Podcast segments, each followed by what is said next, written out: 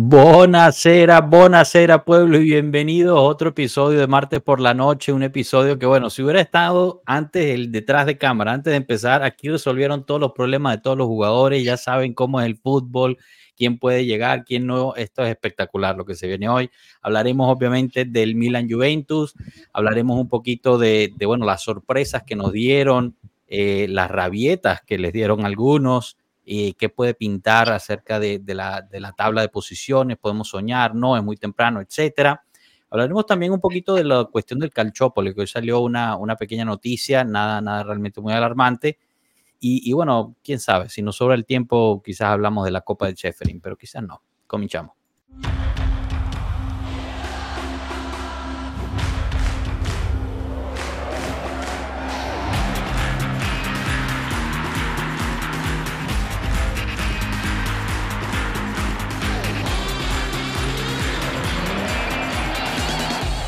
Pueblo Juve. Bueno, bueno, bueno, bienvenidos, bienvenidos todos, buenas noches. Rafa, ¿cómo estás, hermano? Bienvenido. ¿Cómo estás, Capi? ¿Cómo te vas? Aquí tratando de desquitarme de que el domingo estaba en el Guachalón y el internet me jugó una mala pasada. Te cayó la tormenta encima, ¿no? Coño, sí. Aquí no joda, cae, una gotica de agua y se tranca todo. Bueno, así es. En estos días, se, en estos días llovió y se cayeron todos los árboles. No, es impresionante. ¿Qué más, Eddie? ¿Todo bien? Bueno, excelente. Mira, muy contento de estar aquí compartiendo esta noche con ustedes. Y bueno, vamos a, desglosar ese fútbol. Vamos a hablar hoy de fútbol, vamos a hablar del Milan Juve y vamos a, ponerle sazón y picante a esto porque hay mucho de lo que conversar. Es una noche larga. Eso sí. José, ¿cómo estamos, hermano? ¿Todo bien? Feliz, feliz de estar aquí. No pude acompañarlos en el Guachalón, pero bueno, ya para el próximo no me lo pierdo. Para la próxima, para la próxima. Quien no sepa el guachalón es, mucho mejor gritar los goles con ustedes, de verdad. bueno, e, es el, seguimiento en vivo que hacemos para los partidos. Eh, siempre recomendamos, bueno, mutear esa televisión, especialmente si se está en Latinoamérica. No tienen que escuchar a, un tal señor de Palma y, nos pueden escuchar a nosotros gritando y diciendo estupideces durante dos horas. Y bueno, es más divertido, pues. Cabo, ¿cómo estamos? Que le dediquemos como media hora a Vito de Palma hoy, por favor. No, eso ya está dicho. Todo lo que se tenía que decir ya está dicho. Javo, ¿cómo estamos, hermano? Desde Colombia. Bien, bien, Capi, feliz, feliz de estar acá otra vez con ustedes, bien rodeado, como decíamos ahorita, y pues nada, feliz también por el triunfo de la lluvia. Buenísimo, buenísimo. Vamos a hablar ahí también. Están haciendo unas cosas bien chéveres en, en Colombia, Bianconera, están subiendo de todo y por todos lados. Han tenido varias personas. Tuvieron a unos que fueron a San Siro también, ¿no? Son unas fotos bien lindas. Ah, ya estuvieron celebrando. Eso. Rino, bienvenido. ¿Cómo estamos, hermano? Welcome back. Gracias, gracias. Siempre un honor estar por acá. Siempre, como están diciendo mis compañeros, es mejor dialogar, conversar, debatir cuando tenemos una victoria en la espalda y no una derrota, por supuesto.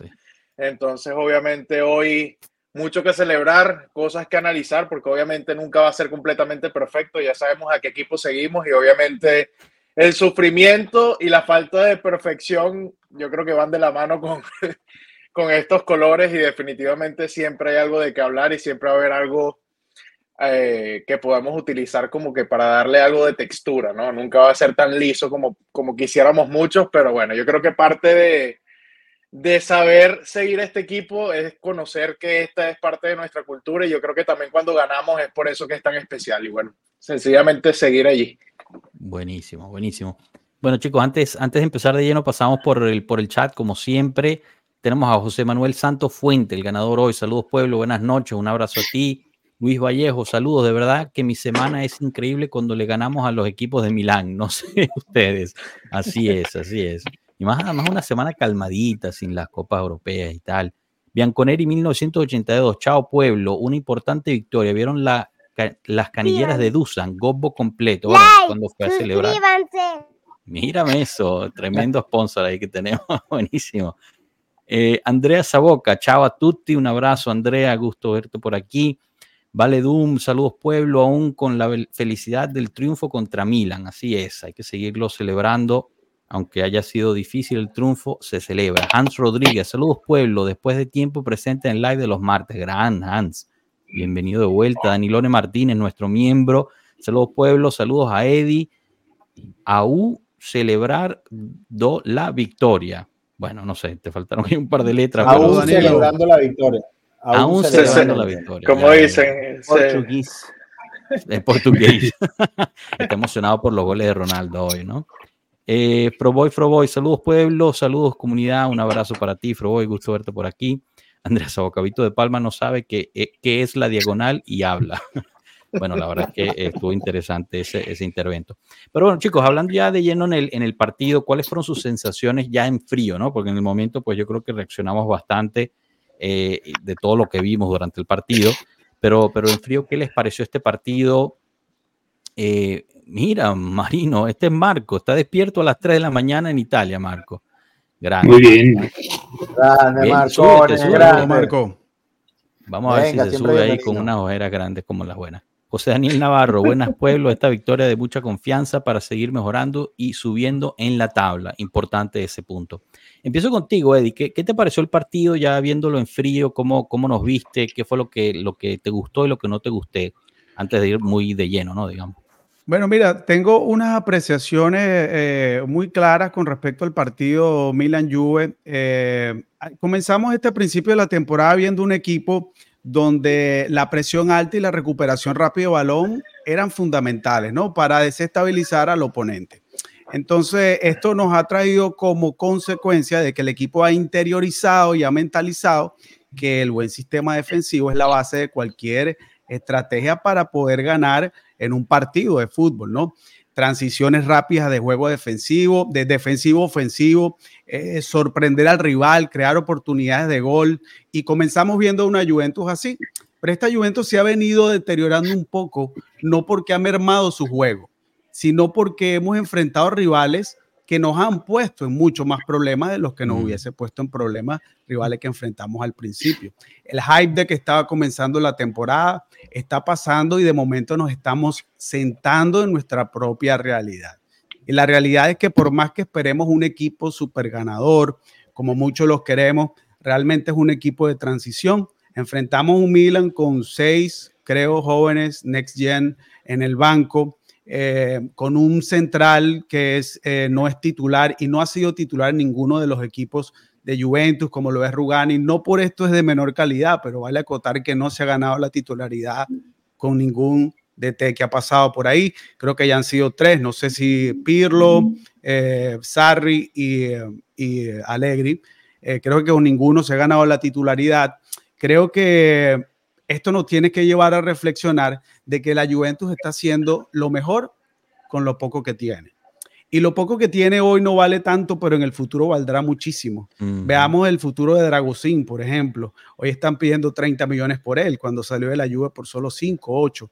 Entonces, este partido lo que nos hizo fue revivir que esta temporada vamos a estar dependiendo mucho de la suerte esta temporada vamos a estar dependiendo de los errores del contrario, vamos a tener que jugar vivo.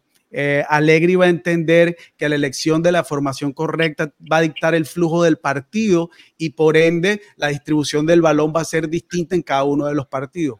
No tengamos miedo y complejos a la hora de defender, a lucir un poco defensivos y, y creo que más enfocarme en conclusiones directas en este momento del partido yo siento que cada partido nos está dando como el inicio de lo que viene para la temporada. Y lo que viene para la temporada no es sufrir, es simplemente una transición. Me gusta, me gusta esa forma de pensarlo porque, o sea, en general pues es muy positivo, ¿no? Es, ir aprendiendo de los errores y, tratar de repetir lo que, lo que salió bien. Eh, yo, bueno, yo he visto mucha gente que pues ha estado muy desatisfecha, ¿no? Con el partido que se hizo pero, pero ahí mismo cuando estábamos 11 contra 11, ¿no? Porque pues obviamente cuando sale la expulsión, para mí fíjate que fue más fundamental la sustitución de Pulisic que la expulsión como tal. Eh, yo creo que eso perjudicó mucho al Milan. Pero cuando era 11 contra 11 tampoco es que sufríamos demasiado, ¿no? O sea, la única llegada que, que llegó fue, fue justo la de la de mm, ahí con Leao que el, se centro, el centro de Leao que se inventó el, el, tiro. Pero fuera de eso, como dices tú, Eddie, la defensa estuvo excelente, ¿no? En, ese aspecto y una, una, defensa que, en, digamos, en teoría no es la titular, ¿no? Porque Fíjate que el hecho, el hecho de, que, de que Gleison Bremer referenciara a Giroud, em, Rugani y Kosic referenciaran a Pulisic. Y por, por la otra banda, eh, Timothy Wea y Gatti referenciaran a Rafael Leao, esto le funcionó a Allegri y le seguirá funcionando por el resto de la temporada. Por eso es que no es viable en este momento cambiar la formación a un 4-3-3 o 4-2-3-1. De momento, eh, lo viable es seguir en, lo que estamos porque está funcionando. Los resultados están. Juventus está en tercero, está a dos puntos del primero y los resultados están de acuerdo contigo, Eddie. Eh, José, paso contigo más o menos con la misma pregunta. ¿Qué te pareció el partido? Ya las reacciones en frío, mientras también lanzo una encuesta aquí en el, en el chat. Y, bueno, obviamente ustedes también son, este, bienvenidos a responderla. En qué les parece, perdón, les parece que la Juventus ha venido mejorando desde Sassuolo. Eh, Eddie más o menos nos, nos pintó desde el principio del, de la temporada hasta ahorita, ¿no? Tuvimos ese bajón eh, y la pregunta realmente que me interesa saber su opinión es, bueno, desde ese punto bajo que tocamos en Sassuolo, ¿hemos venido mejorando o simplemente estamos sobreviviendo, entre comillas? José. Bueno, Eddie no dejó mucho para nadie. Eh, yo, creo, yo, creo, yo, yo, básicamente volví a ver el partido ayer y mm, le presté especial atención al juego y lo que dice Eddie es cierto. Creo que la, la formación y, y, la base de jugadores con la que salen te dan la marca de qué es lo que va a hacer en el partido. 11 eh, contra 11, concuerdo con Joshua, yo no vi un, Milan avasallante. Yo vi un Leao imponente físicamente, como era obvio. Yo vi la marca trazada, sin embargo, muy buena de, de, Gatti. Eh, creo que por detalles, eh, Atec no, no sufrió gran cosa, aún estando 11 contra 11. Creo que yo he visto un cambio del Sassuolo para acá, he visto que el equipo, aparte de la posibilidad de que ya no tenemos un playmaker como Pogba y ya no tenemos un jugador que dé buenos pases entre líneas como, como Fagioli, creo que, mm, que la Juve está buscando más fuera del área, cosa que me gusta mucho. Kostic casi mete un golazo, Rabiodi intentó una diagonal, eh, Locatelli intentó probar fuera del área, que son soluciones que tenemos que buscar, porque si no tenemos un jugador que dé un pase entre líneas, si no tenemos un playmaker que a tres cuartos de cancha por lo menos se la ponga el delantero, porque básicamente lo que estamos jugando es a puro centro. Puro centro y si te es una pared larga que se vaya al fondo. O sea, creo, que, creo que Alegri está entendiendo las limitaciones que tenemos y, el tipo de juego que podemos buscar con esta plantilla que tenemos momentánea. Y de hecho, si buscamos a un Samarsic en enero, Samarsic es un jugador que prueba bastante afuera del área. Creo que esa es parte de la, de la línea en la que tenemos que buscar. Como, como para terminar mi punto, me parece espectacular la entrada de Hoysen, por más que no hizo mucho para 19 años con la personalidad que entró. Estoy bastante emocionado con ese chamito. Me parece que es una futura perla que tenemos. Bueno, es una mm. realidad, pero es una perla que, o sea, espero que le den bastante chance. Por lo menos en Copa Italia que juegue titular. Y me gustó mucho, me gustó mucho el partido de Wea también. Aunque parezca mentira, creo que está mejorando. Fíjate, yo en eso estoy, estoy de acuerdo. A mí me gustó mucho el partido que hicieron Wea y McKenny. O sea, el, cómo se, se entrelazaban, se tomaban la posición, se triangulaban. Uno se metía al centro, el otro tomaba la banda. Bueno, vimos el, video que lanza la, la Juve, ¿no? De, de prácticamente comiéndose a Florenzi, que nadie entiende qué se está quejando Florenzi, pero bueno, eh, y, esa parte creo que, creo que está, está genial. Y bueno, obviamente lo de Huisen es una cosa ya espectacular. O sea, entra el debut, hacerlo en Serie A en el San Siro contra el Milan. o sea, es una cosa. Y, además entrar de esa forma, ¿no? Le gana el balón, la jugada Leao, eh, tumba a, Musa, creo. Bueno, lo, le recuerdo el día que nació. O sea, y es un niño de 18 años. No, y yo recuerdo que una vez Eddie me lo comentó. Él me dijo: Mira, yo lo vi aquí en Estados Unidos y, y es un chamito que juega con una personalidad y una calma increíble. Y de verdad, yo no lo había visto así. O sea, el, el Chamito entró contra el Milan y lo hizo excelente. O sea, marcó los tiempos bien, la distancia la tomaba con los jugadores, leía bien la línea de fuera de juego. Eh, lo que dijo Alegre es cierto, no puso en dificultades a sus compañeros.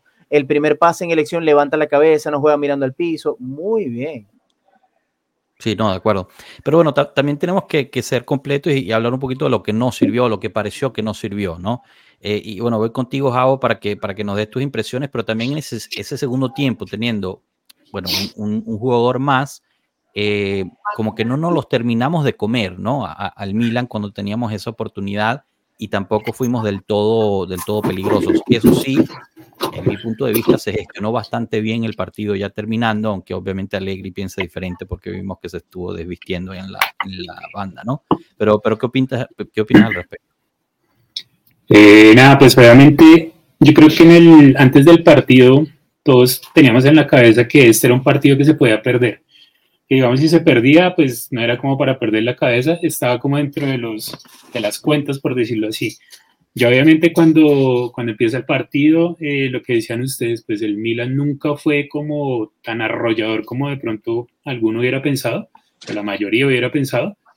Y bueno, y complementando un poco lo que han dicho los demás, eh, yo siento que Rugani, o por lo menos a Rugani, le suelen dar más duro, o sea, la gente lo ve como si fuera un cono, o sea, como si no jugara nada. Y la verdad que él sí, de acuerdo, no se ha, no se ha podido consolidar de titular, pero cuando él lo llaman a apagar incendios, a ser, titular por necesidad o a entrar desde la banca, él, él, ha cumplido. Entonces eso me parece, me parece muy bien.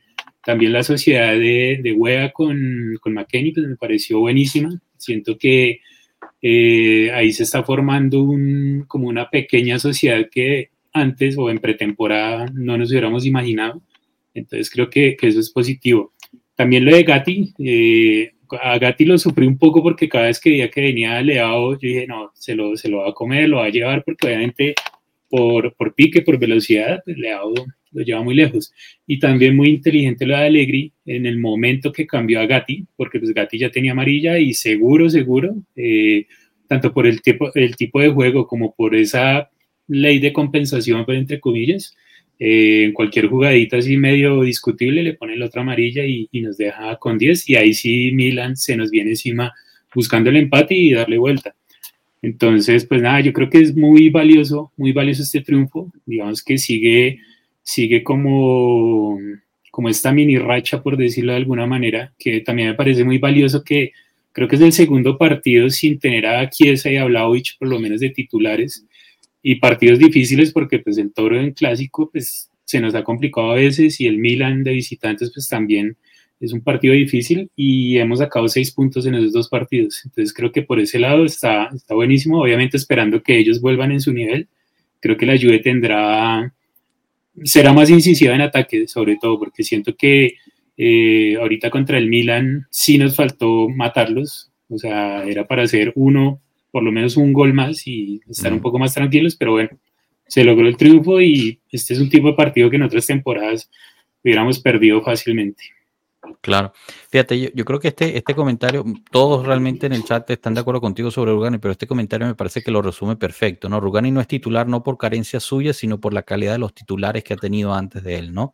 Es el perfecto cuarto central, pues sus mejores momentos son partidos aislados. Yo creo que con el tiempo también ha mejorado, ¿no? Rugani, eh, como, como buen defensa, pues mientras más maduro, mejor. Eh, obviamente, pues eh, ha tenido competencia muy, muy reñida yo creo que la otra parte que a mucha gente le fastidia es que gana 3 millones al año, ¿no? Entonces, oye, juegas 5 partidos al año ganando 3 millones, eh, como que no. Ahora, obviamente, lo, que, lo que salió hoy, que, que, han sido muchas noticias de las renovaciones que se están trabajando, Gatti, Chiesa, Locatelli, etcétera, una de ellas es justo Rugani, que al parecer estaría dispuesto a bajarse el sueldo a 1.8, lo cual habla bastante bien de él en ese punto de vista. Rino, paso contigo, pero para, Perdón. ¿A quién, interrumpí? Disculpen. No, no, no, que yo te dije que lo, lo, de Rugani, Gobo, tremendo Gobo. Sí, sí, sí. Bueno, eh, vimos cómo celebró al hijo, ¿no? Era toda una fiesta bianconera, por todo, o sea, una cosa, la, esposa es súper, súper juventina, creo que es de ahí, de, Turín también. Eh, entonces, mejor Rugani es la esposa. Salvador Gutiérrez, buenas noches a todos sus compañeros juventinos, saludos, gracias por estar por aquí. Eh, Blixa, saludos a todos. Jugamos feo, pero ganamos. Me sirve. Perfecto. Bueno, hablemos un poquito de ese, de ese juego feo. Por cierto, ¿saben si Tomori ya llegó a la diagonal? no sabemos, no sabemos. Yo estuve, casi dos horas riéndome con eso. O sea, en, en, verdad, no, no, y después le contestó otro. Y dijo que no, que las imágenes no decían la verdad, que en verdad Tomori iba a llegar. Hay, una cuenta parodia llamado Tito de Palma, que, que va es hermoso, es, hermoso. Un crack. Eh, un crack quiero, hablar contigo sobre, sobre también algunos jugadores que no dieron la talla, ¿no? En mi punto de vista, como por ejemplo Milik, nos habían dicho, a mí me pareció que fue uno de sus peores eh, partidos eh, de lo que va de, de, la Juventus. Quizás no lo, no lo observé bien y si alguien más tiene, tiene obviamente, piensa diferente y, y o sea, para mí Kostic tiene dos armas, ¿no? Lo hablamos un poquito después en el postpartido. Velocidad y centros. Si tú cuando tratas cinco centros, cuatro, le pegas al defensa que te está marcando, entonces dejas de servir. O sea, ¿qué, qué está pasando ahí con Kostic? Y, y, además, bueno, ya sabemos que está ahí porque, bueno, hace la fase defensiva bien, ¿no? Como, como había dicho eh, Eddie, o sea, junto con, con Rugan hicieron bien esa cobertura, pero, oye, en la parte ofensiva me estás, me estás dejando de ver, ¿no? ¿Qué piensas tú? Mira, yo estoy contigo con respecto a lo que pasó con Kostic. Definitivamente llama la atención. Sin embargo, no es algo nuevo. Yo no siento que lo que le está pasando a Kostic es algo que acabamos de descubrir con Milan. Es algo que ya viene pasando por lo menos en la última etapa de este equipo. A él se le está buscando casi de manera obligatoria incluirlo en el módulo que juega la Juventus, porque como bien dijo Eddie muy bien, es el módulo que nos puede funcionar mejor con lo que tenemos a la mano. Yo estoy completamente de acuerdo con eso. Y lamentablemente Kostic, su mejor desempeño, el mejor Kostic, yo pienso que no se adapta del todo o no cabe perfectamente en lo que estamos jugando nosotros actualmente. Entonces, cuando eso sucede, un jugador de la talla de él, estamos hablando de alguien que cuando llegó prometía bastante porque fue el mejor jugador de la Europa League eh, previamente a su contratación, uno de los jugadores con mayor eh, porcentaje de drible o gambeta a nivel europeo, no solo de Europa League o de su liga en Alemania, sino a nivel de todas las cinco grandes ligas de Europa. Y al mismo tiempo, un jugador que su especialidad es el centro, la asistencia, el pase filtrado, pero yo pienso que lo que le está sucediendo es que su inclinación o su área de trabajo es un poquito más adelante.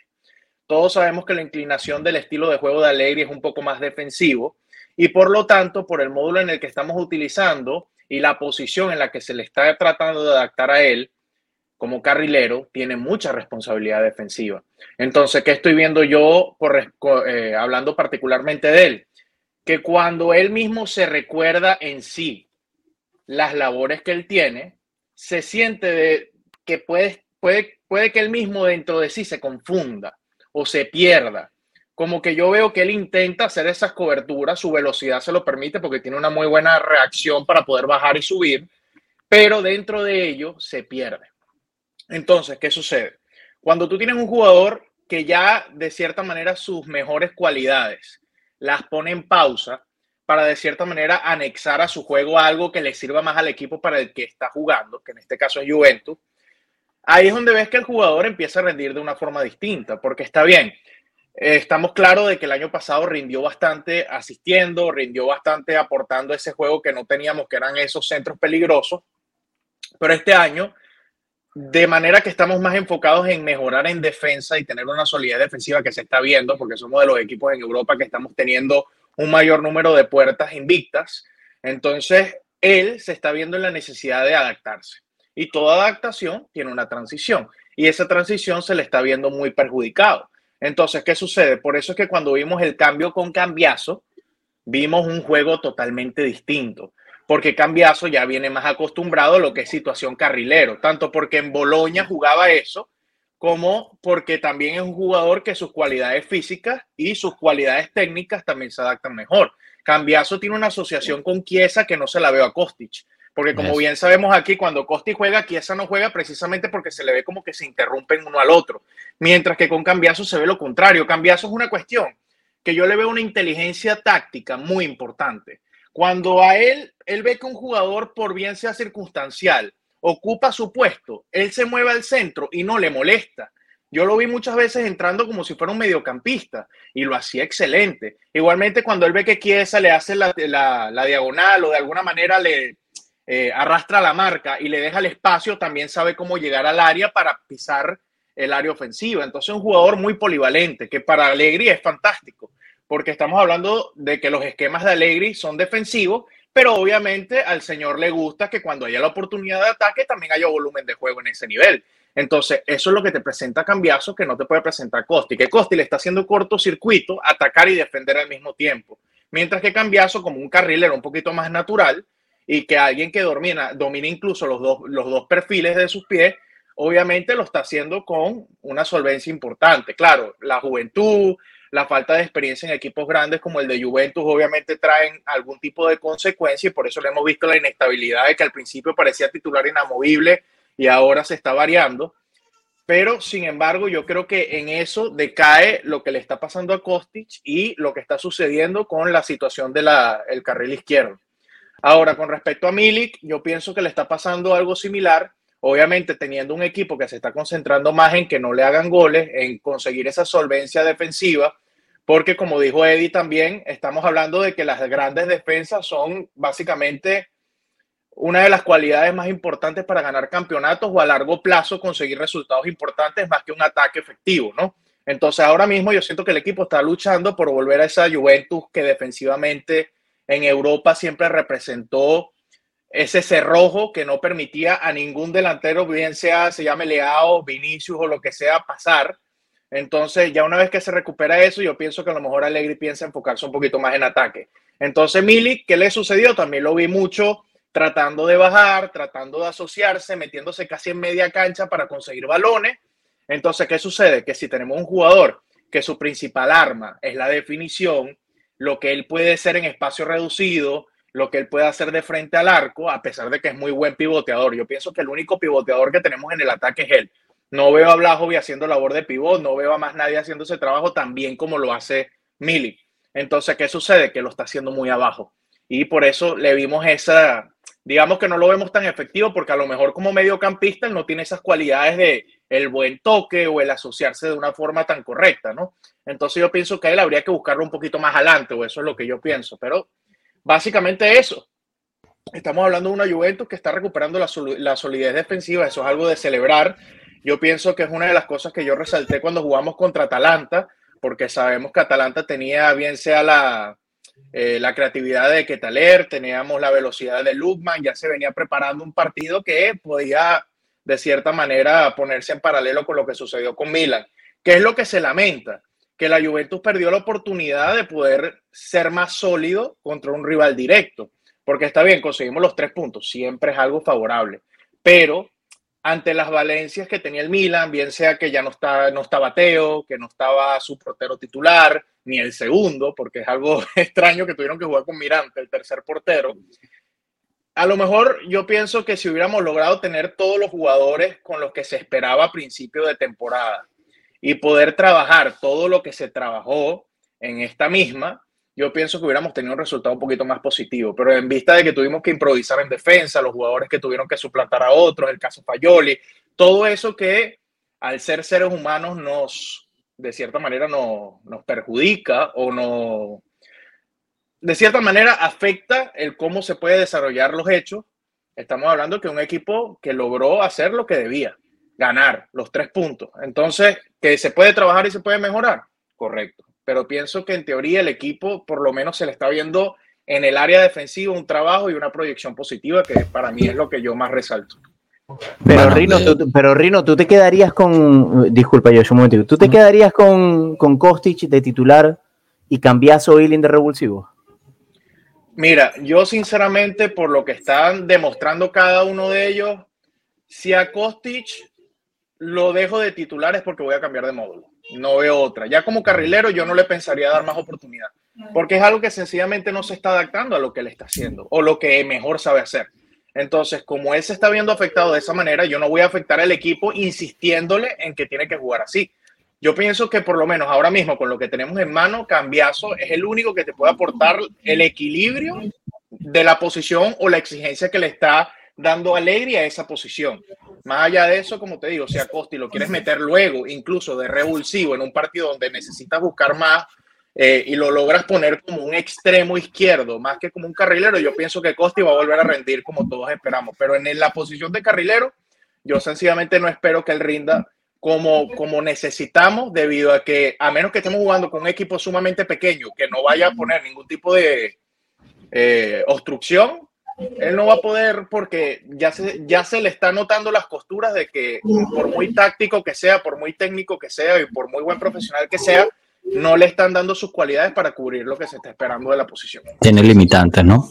Bueno, chicos, déjenme, cerrar aquí la encuesta. Al final termina ganando, eh, les recuerdo, ¿les parece que la Juventus ha venido mejorando desde Sassuolo? Definitivamente, definitivamente sí, 86%, absolutamente no, 14%. Bueno, entonces en eso estamos de acuerdo y, bueno, yendo de la mano de, de, ese positivismo, ¿no? De ese optimismo que estábamos hablando con Eddie al principio al final, en el segundo tiempo, terminamos haciendo los cambios, ¿no? Porque yo creo que se habló mucho de lo que le faltaba al Milan para este partido, pero ya si uno se sentaba a ver lo que le faltaba a la Juve, también eran piezas claves, ¿no? Danilo en la defensa, alguien que te, que te coordina ahí, en la delantera, nuestros dos delanteros, eh, eh, digamos, titulares y estrellas, quienes han metido la, mayor cantidad de goles para el equipo.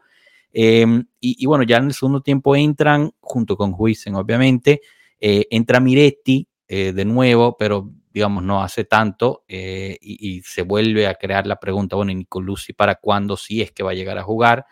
Em, pero, pero bueno, también me gustaría preguntarle a Rafa sobre, sobre eso, ¿no? ¿Vimos alguna mejora en la Juventus cuando entraron los titulares, entre comillas? Y la otra cosa es, es súper interesante para mí ver cómo cuando entra Chiesa, entra Cambiazo. O sea, casi nunca vemos a Chiesa con, con, con Kostic, ¿no? Que era lo que decía Rino. Eh, pero es que, es que depende mucho. Se necesitan los dos ahí. Dale, dale, Rafa. pero, pero, oye, yo estoy de acuerdo con mucho de lo que se dijo. Hay unas cosas con las que no estoy de acuerdo y por, por la historia reciente, por lo menos en el caso Kostic, la mejor posición que jugó Kostic en el Frankfurt fue, fue, fue de carrilero, en, en un 3-5-2. ¿Qué es lo que pasa? Que Kostic es muy vertical. Él nada más sube y baja por la banda si tú vas a jugar, más que, más que el estilo de Alegri es contra el equipo con el que estés jugando. Si tú vas a jugar que tiene un, con un equipo que tenga un lateral derecho débil o que no sea muy bueno cubriendo, Kostic es perfecto porque te ataca la banda completa hasta el final y te lanza, y te lanza el centro. Cambiazo te funciona mejor para un juego asociativo de triangulaciones. Pero no todos los equipos te van a dejar jugar juegos asociativos y de triangulaciones, no todos los equipos te van a permitir tener un lateral débil derecho en el que Kostic pueda explotar la banda. Entonces, eh, creo yo que en el caso Kostic, eh, sí, como dice el Capi, después de tres balonazos lo estás pegando, entonces, bueno, hay que buscar la alternativa, por eso se sale. Además que creo que le habían sacado una tarjeta amarilla y Alegri, todo el que tenía tarjeta amarilla que estaba, eh, lo quiso sacar rapidito, porque se veía, olía perfecto a que nos iban a, a, votar un jugador. En eso yo creo que Alegre la jugó después de las 22 faltas que dijo Pioli que hicimos, imagínate, o sea. Sí, yo, yo, pienso que todos tuvimos esa sensación de que ellos iban a buscar balancear el partido sí o sí. Como fuera, lo iban a buscar balancear. Creo que Alegre lee, el partido muy bien. Este, cuando estábamos ganando 1 eh, a 0 ya después de, creo que no sufrimos, más allá del, de, de, pudimos haber marcado hasta tres goles porque Mirante sacó le sacó una Dusan que la saca por encima del palo y después tuvo una doble salvada este, eh, en, el arco, prácticamente. Yo creo que pudimos haberle ganado al primero de la tabla en casa, en San Siro, por lo menos 2 a 0, por lo menos, fácilmente sin que, se, sin, que nadie se ofenda. Eh, creo que entraron bien. Dusan creo que entró un poquitico mejor que Kiesa.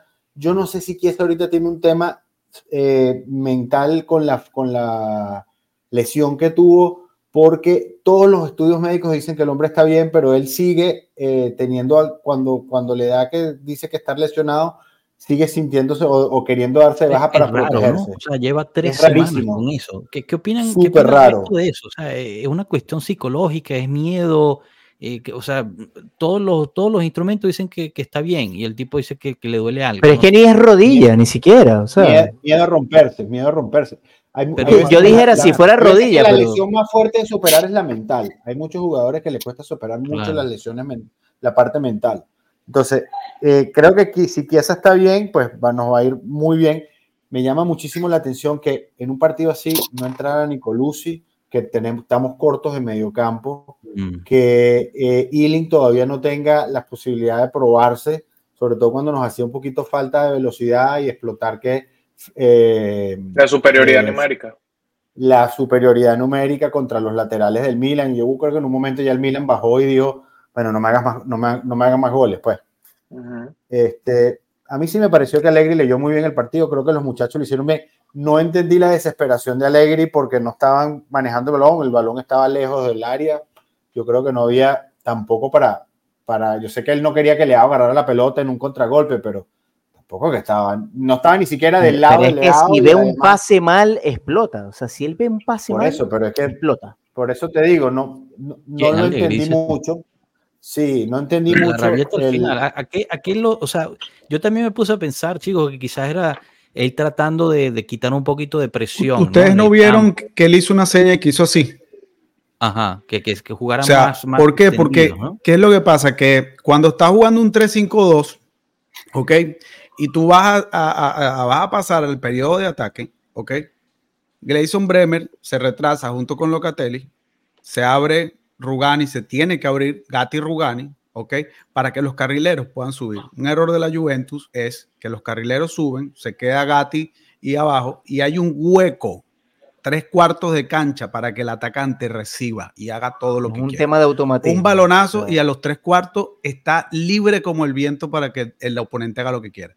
Sé que hace Alegre, Alegre les dice cada vez que pasen a posición de ataque, se abran, tienen que abrirse y solo va, quedan dos en el centro. Entonces yo me puse a ver el partido por segunda vez, veo el gesto de Alegre, vuelvo a ver el partido y me doy cuenta que esas eran las falencias que tenía Juventus en ese momento. Es tan táctico Alegre que ve cada extracto, cada movimiento que hace cada jugador y, por, por, ende mucha gente que lo odia y todo el hate y todo lo que sea. Yo no sé si será el mejor técnico que ha tenido Juventus en su historia o todo lo que quieras, yo no voy a comparar, ese no es mi punto. Mi punto es que a veces hace una genialidad que a mí me hacen pensar que estamos enfrente de un gran técnico. Sus resultados y todo lo que pasó y todo el drama, yo no sé, véanlo de tu punto de vista. Cada quien tiene un punto de vista, pero a mí me parece muy genio. No, y, ojo, completando lo que tú quieres, Alegri es uno de los pocos técnicos que es capaz de cambiar el estilo durante el partido. O sea, tú ves por lo menos un Conte, un Mourinho, le cuesta muchísimo, muchísimo, muchísimo, si, si no le sale el plan cambiar. Ponte 3-5-2, salga lo que salga. O sea, y si tiene que sacar un delantero es por otro delantero, y si saca un lateral es por otro lateral, y si saca un defensa es por un defensa. O sea, no, no, no mutan. Alegri es capaz de llegar a mutar, a veces con éxito, a veces sin y la mayoría de las veces a mí me parece que Allegri sí lee bien los cambios, como todos nos podemos equivocar, pero yo creo que el tipo, como dices tú, es un tipo, el tipo lo digo, el, fútbol es simple, pero el tipo le gusta mantener un orden defensivo. No es que sea, no es que sea un tipo que quiere ganar 1 a 0, él pudiera ganar 10 a 0. El problema es que él quiere que se mantenga un orden defensivo. Cuando él se vuelve loco en los partidos es porque está viendo que están perdiendo el orden defensivo y muchas veces hemos visto sobre todo la temporada pasada, que después de estar ganando 1 a 0, 2 a 0 hacia el final del partido, los muchachos se volvían locos, se desconcentraban y empezaban a caer errores a, a mansalva, pero a mansalva. Entonces, cosa que él está tratando de que no ocurra esta vez. Coño, tengo que decir que Rugani, cada vez que se llama ese muchacho, está a la orden. Y si se va, y si es capaz de bajarse el sueldo, pudiendo jugar en cualquier equipo de media tabla como titular y es capaz de darse el sueldo nada más porque hace Señora, hay que quitarse el sombrero y hay que honor a quien honor merece. Esa vaina necesita agradecerse, igualito que, igualito que Pinzo, igualito que todos los que han pasado por, por, ese tema de decir prefiero a el mismo Perín. Entonces, tenemos que, si no tenemos grandes estrellas, pero sí se ve que tenemos jugadores que, que, les, que les encanta la camisa. Y Locatelli me encantó como un se gran equipo no solamente tiene puras estrellas, claro. Exacto. Me encantó que Locatelli celebró el gol y después dijo que era que metió el gol con el equipo que lo quería meter de todo. Sí, no, ese, fue un momento muy emotivo y muy bonito. Hoy, hoy Matri en, en, el canal de Twitch de la Juventus justo dijo eso, ¿no? Que en, su Juventus, ¿no? La de Conte, la que por fin ganaron, era un balance perfecto entre experiencia y muchachos nuevos, jóvenes que querían probarse, ¿no? Querían destacarse y, y, bueno, funcionó muy bien, ¿no? Entonces eso, eso yo creo que es importante eh, y, bueno, mira, aquí también Subterráneo nos pone, ¿me pueden recordar un partido en esta segunda etapa donde con sus cambios cambió el dibujo táctico? Allegri tiene un rato haciendo cambio hombre a hombre, no mientan. Eh, no, bueno, pero en esta lluvia es diferente porque no tiene la misma lluvia del primer ciclo. Pero él en, el primer ciclo lo hacía varias veces en el mismo partido. En, aras, en aras de, llevar la cosa un medio, yo entiendo a Subterranean eh, lo que dice, y tiene razón, Alegría hace cambio hombre por hombre, pero es que no tienes opción de cambiar la táctica en el partido. O sea, es muy osado cambiar una táctica en un partido cuando no, cuando no tienes los jugadores para poder hacerlo. estás en medio de una temporada. Tú sabes quién se lo va a comer vivo, todo el mundo. Si él cambia la táctica, se lo va a comer en vivo, porque haga lo que haga, está mal. Si él mantiene la táctica, es aburrido. Si él cambia la táctica y pierde el partido, porque alguno de sus jugadores perdió el partido, dice que irresponsable que Alegre cambió la táctica en medio de un partido si nunca lo habían entrenado de lunes a viernes. Entonces, es muy osado, es un problema, es mucha presión entrenar a la Juventus y no hay jugadores para jugar con línea de cuatro. Es triste. Ojo, y ya y voy, a decir algo. Y, no es lo mismo cuando tú tienes un 3-5-2 donde está Dusan y, y, Chiesa que un 3-5-2 donde está Milik y Dusan o un 3-5-2 donde está eh, Kean y Chiesa o un 3-5-2 donde está Dusan y Kean. O sea, son jugadores distintos con o calidad. Tevez y Llorente, y Llorente y Vidal. Exacto, o, son jugadores distintos con cualidades distintas. Yo he visto que ha sacado a un interno y ha puesto a Gildis. O sea, entonces ahí ya de por sí tácticamente te varía. Entonces, no es porque sacó uno y metió otro en la posición, no es que te va a sacar al portero y te va a meter al defensa o te va a sacar un defensa y te va a meter cinco delanteros. Tienes que entender que cada uno de los jugadores le ofrece una, una característica distinta basado sobre la base de su 3-5-2, pero que puede de alguna manera ajustar a cómo esté viendo el partido. Pero igualito, le he visto jugar 3-4-3 en, algún, en algunos momentos. En esta temporada no, van, van pocos juegos, pero en la temporada pasada lo vi pasar de un 3-5-2, lo vi pasar a un 3-4-3 cuando estaba, cuando estaba perdiendo un partido para tratar de ganarlo. Entonces, sí lo puede hacer. No, no todo el tiempo los jugadores les sirve, pero la mayoría de las veces el tipo acierta en los cambios. Eso es lo que quise decir. Pero muchachos, ya va, una pregunta que yo les hago a ustedes. Eh, yo, yo creo que es más un tema de, de, de, asimilación nosotros como fanáticos o de interpretación de lo que nosotros queremos, porque si, a eso nos vamos, ¿no? Por ejemplo, en el primer ciclo ganador de Alegre, yo fui uno de los que dijo, ¿para qué se fue? Nosotros no necesitamos jugar bien ni ser vistoso, no necesitamos ser un Liverpool o un Barcelona, o, o sea, cambiar nuestra idea de buscar solo la victoria, no importa qué, no nos vino positivo, porque si a mí me preguntan, a mí me gustaba la fase ofensiva de la, de la Juventus de Sarri, pero ese equipo no cerraba los partidos, era un coladero atrás. Y yo decía, pero bueno, ¿cómo es posible que nos pueden empatar un 3 a 0? ¿O cómo es posible que nos pueden voltear un 2 a 0?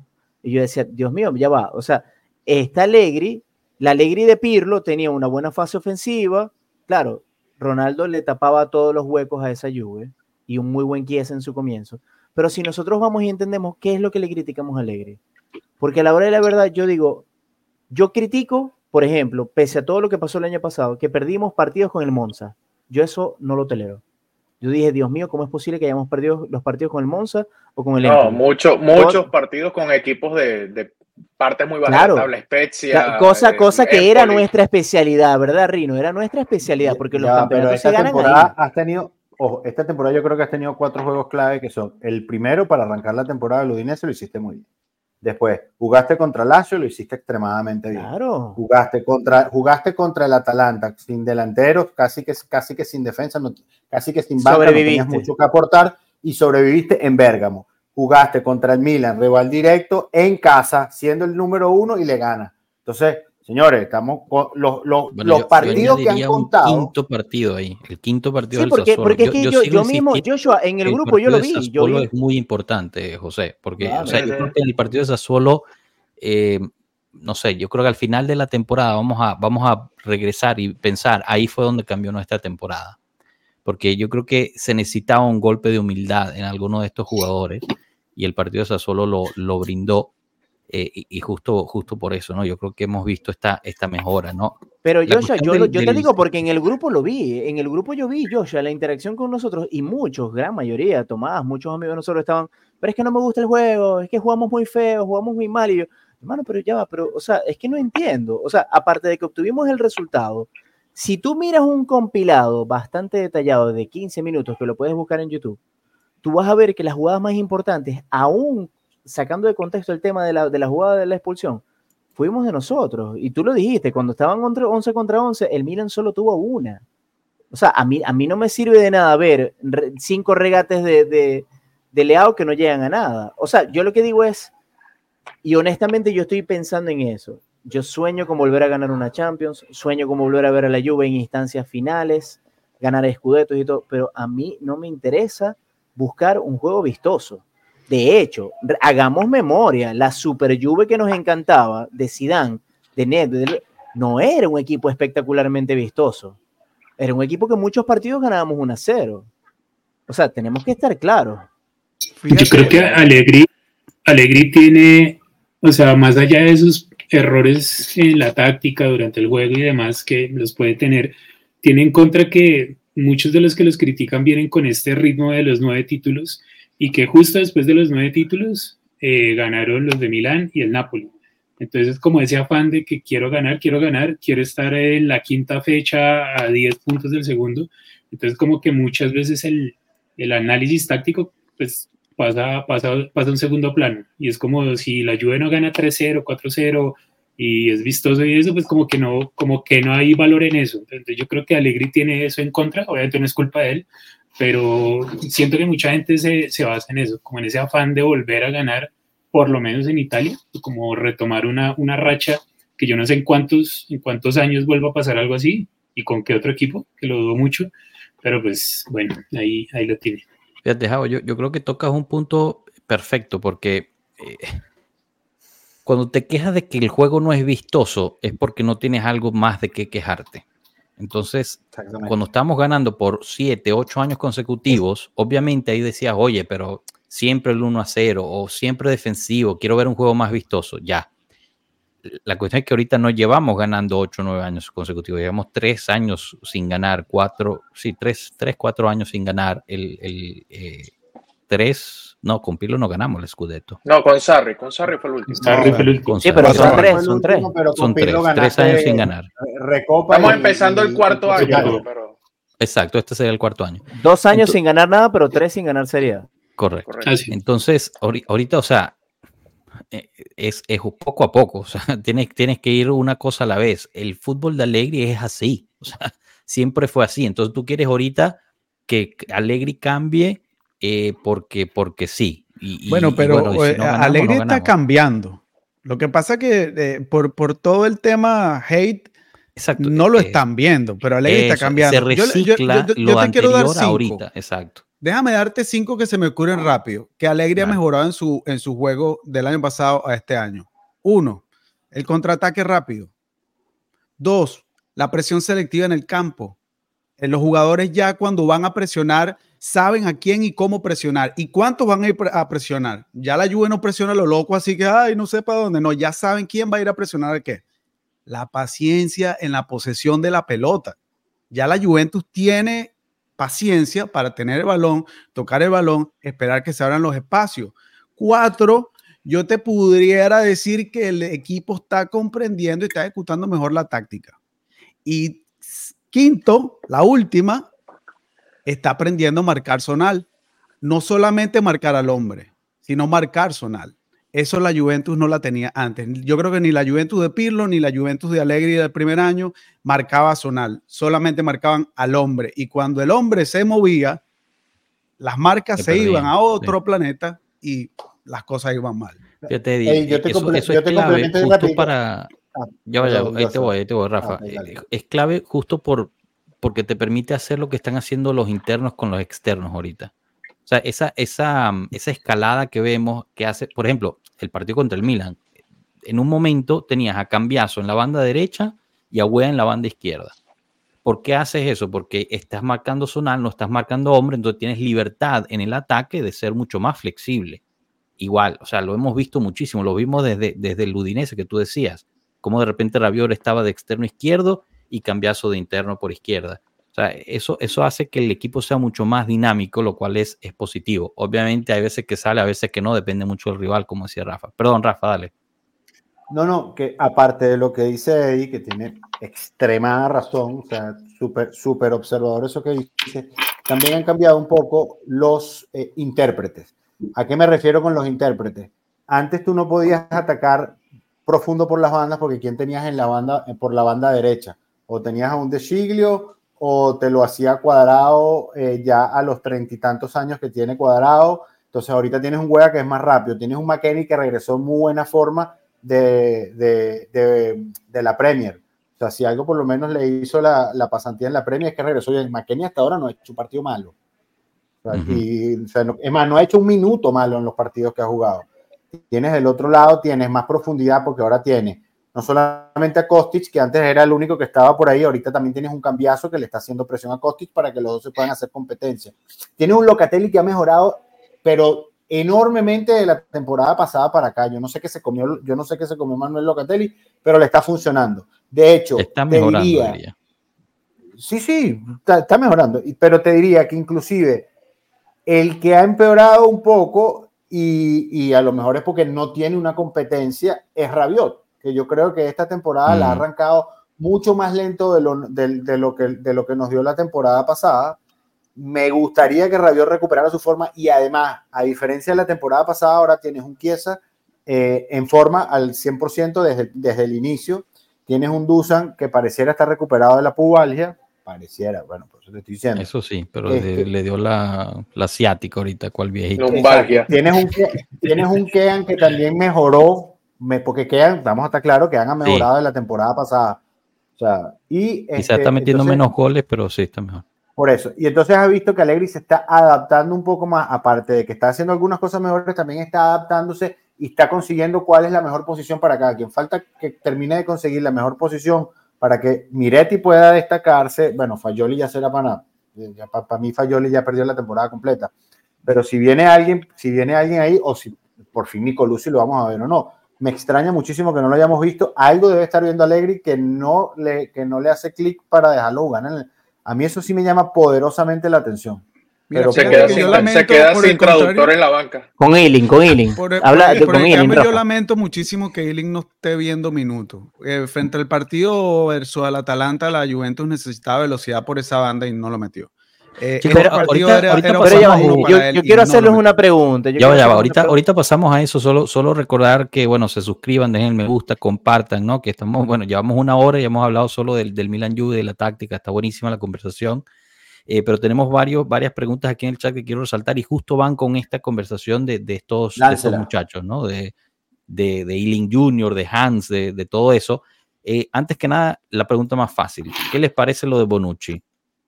Mi respuesta es lo mismo del mismo payaso, o sea, que vaya y ahorita está descontento por allá, bueno, el tipo no puede estar contento, punto. No sé si algo más es más grande que, su apellido, ya pues. Es perfecto. Alegre lo dejó lamentable, cuando se fue. Ya pasado, le dijo, mira, tu mejor momento pasó, adáctate a lo que te toca o retírate. es lamentable porque él, él, construyó tantos años y bueno, lamentablemente... Pasado pisado, señor. Bueno, entonces, Paul Castro nos pone, Consulta, ¿por qué Allegri no está haciendo jugar a Eiling Jr.? Justo estamos empezando a hablar de eso. Eh, cuando, cuando llegue Samarsic, que bueno, me, encanta que Goya lo da por, por hecho que va a llegar Samarsic, eh, está muy cerca, sí es verdad, pero bueno, todavía falta, falta el, digamos, ese cierre. Cuando llegue Samarsic, ¿quién será? ¿Eiling, Kostic o Hans Nicolucci? Esa es la otra, ¿no? Porque eh, está ese problema. Y, lo último que, bueno, aquí quiero resaltar es Renzo Cirabolo o Chirabolo. Pone poquito se habla de las huevas que entró Huisen, que bueno, lo, comentamos al principio, ¿no? Y de cara también al partido que viene, Eric Madrid nos pone, pueblo, quizás me adelante mucho, pero esperan ver rotación para el partido con Verona, quizás sea la oportunidad para Nicolucci o Iling.